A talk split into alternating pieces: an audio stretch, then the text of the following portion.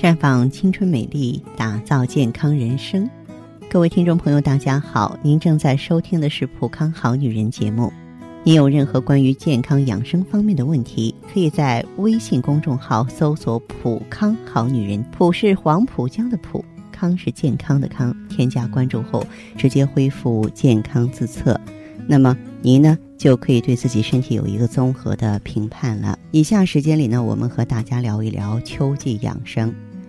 俗话说：“白露秋分夜，一夜冷一夜。”嗯，节气上来说，白露都已经过了，酷热不在，天气渐凉，是进入九月后大家最直观的感受。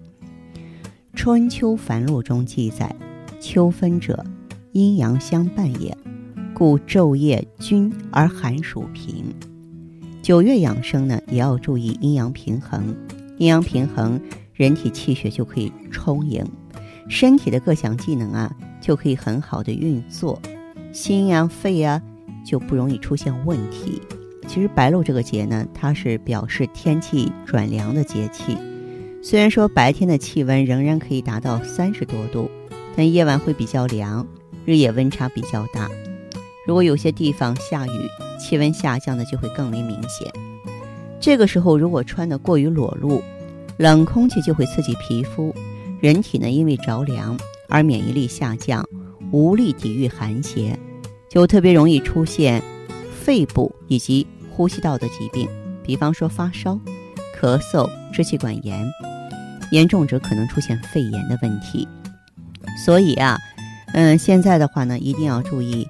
早晚添加衣被，不能够袒胸露背，睡卧不可贪凉，撤掉凉席儿，关上窗户和空调，换上长衣长裤入睡。将薄被呢备在床头是十分有必要的，特别是心脑血管疾病、慢性支气管炎、哮喘还有关节炎病人，体质比较弱的老人、妇女、儿童。都要注意，随着气温的变化，加减衣物。所谓“白露勿露身”，早晚要叮咛，就是说的这个道理嘛。秋风降温的同时啊，把空气中的水分也吹干了。中医把这个气候特点称之为“秋燥”。由于肺主呼吸，外合皮毛，肺和大肠相表里，所以当空气中湿度下降的时候，肺。大肠和皮毛呢，首当其冲受到影响，就容易口干、唇干、鼻干、咽干和大便干结、皮肤干裂。严重者会出现由于干燥导致的鼻腔出血。因此啊，在这个季节当中的话，我们一定要滋阴润肺，要防止呢秋燥伤人。在日常生活中啊。呃，应该增加对芝麻、蜂蜜、枇杷、西红柿、百合、乌梅这种柔润食物的摄入啊，因为起到一个益胃啊、养肺生津的作用。当然也要多喝水嘛，来保持肺和呼吸道正常的湿润度。同时呢，推擦鼻梁也是有助于养阴润肺。用这个右手指的指面啊，放在鼻尖处，以顺时针。和逆时针的方向交替揉动，由鼻尖向鼻根反复揉动，大约二十到三十次，挺有用的。还有一句民间的老话叫“秋瓜坏肚”，是说秋天，如果说你呢吃大量的瓜果类的东西，容易引发胃肠疾病。可能在夏天的时候，我们为了防暑降温，吃一些大量的瓜果。可是甜蜜的瓜果呢，生吃它就会阻碍脾胃的运动消化功能。如果进入秋天，你再大量的生食瓜果，那就会更助湿邪，损伤脾阳，脾阳不振，腹泻下痢这种急慢性胃肠疾病随之就发生了。所以这个季节呢，少吃瓜类水果，脾胃虚寒者呢，尤其要禁忌。那么，目前呢，这个秋天早晚温差是挺大的，对于不稳定性心绞痛甚至心梗的这些朋友来说，太冷太热都是诱发因素，所以咱们也要注意。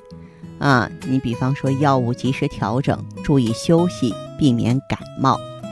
秋季养心呢，还要力求其静，控制情志活动，保持精神情绪的安宁，避免烦扰啊。如果说你长期处于紧张状态，就会导致神经兴奋、血管收缩、血压升高，让心理生理啊都进入恶性循环。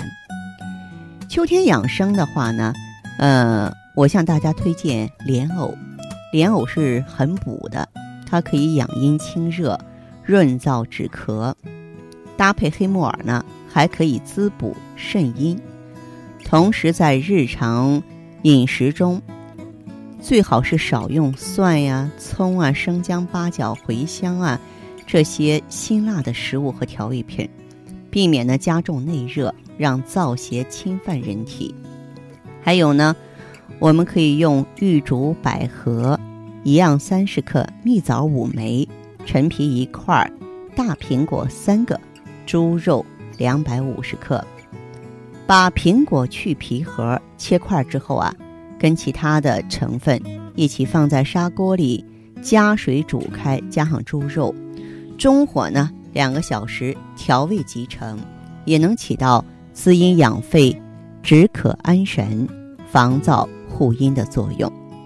另外，有机会我们可以出去啊，登高望远，开阔一下心胸。呃，坚持体育锻炼啊，注重呢调养肺气，提高肺脏器官的功能。早上凝神深呼吸三分钟，哎，都有帮助。这是呢，我特别提醒大家的地方。